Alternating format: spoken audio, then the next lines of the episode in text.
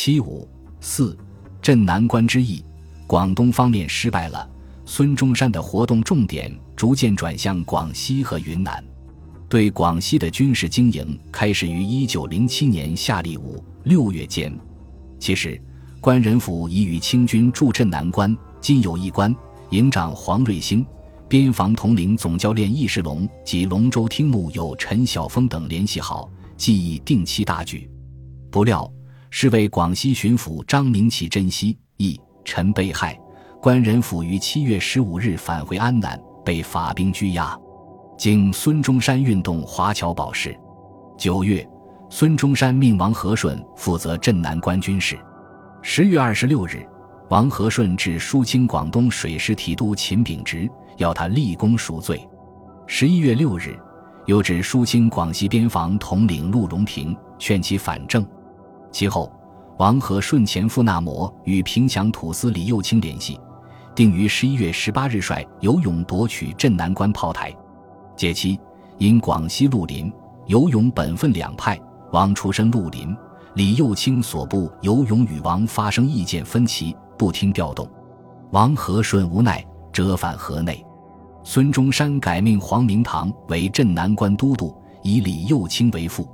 黄明堂，一八七零年至一九三八年，广东钦州人，壮族。排行第八，人称为八个，因愤于清政府腐败，投身会党，曾具有勇数百人，呼啸山林，多次击败清兵。八个之名不胫而走，被委任为镇南关都督后，进行顺利，迅速与镇南关炮台守兵联络成熟。十二月二日，黄明堂、关仁甫率乡勇八十人，携带快枪四十二杆，前袭镇南关。起义军披蒙茸、波沟藤，跨越断剑危崖，直进右釜山第三炮台，呐喊而入。守兵百余人略施抵抗，即相率投降。接着，第二炮台、第一炮台相继夺得。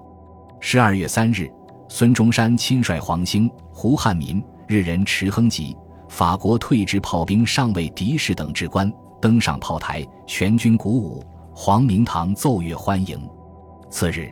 清军援兵开道，发起攻击，起义军发炮反击，经事发后击中敌方阵地。孙中山也发了炮，并且打得很准。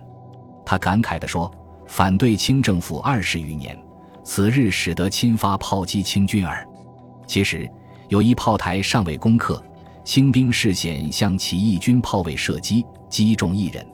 孙中山亲自为之裹伤，并命人抬他下山。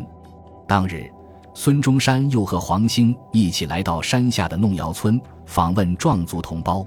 据当事人回忆，孙中山非常和蔼可亲，对人们说：“炮台现在是我们的了，大家可以上去玩玩。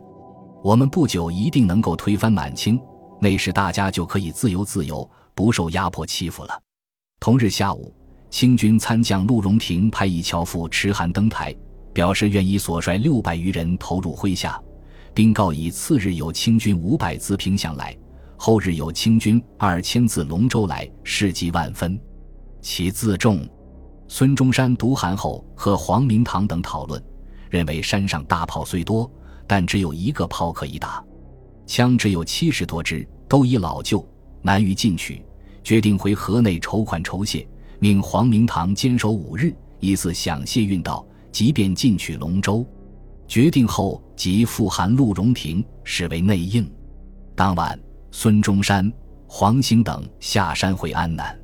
十二月七日，清政府军机处指责张明启失去宠爱，交部一处，责令他督斥各路将官优选赏格，严申纪律，协力进攻，即日克服。其实，清军丁怀、龙继光等各路援军齐集，以四千人的优势兵力四面围攻。当夜，陆荣廷等在大炮配合下向北台猛扑，黄明堂等犀利抵拒。由于枪弹告罄，不得已于八日夜弃台，退至安南燕子大山。孙中山回安南后，曾与一法国银行家洽谈，由该行在法国代募军债二千万元，于占领龙州之日交付第一批款项。正在协商条件时，九日晚，德西炮台失守。谈判随即停顿。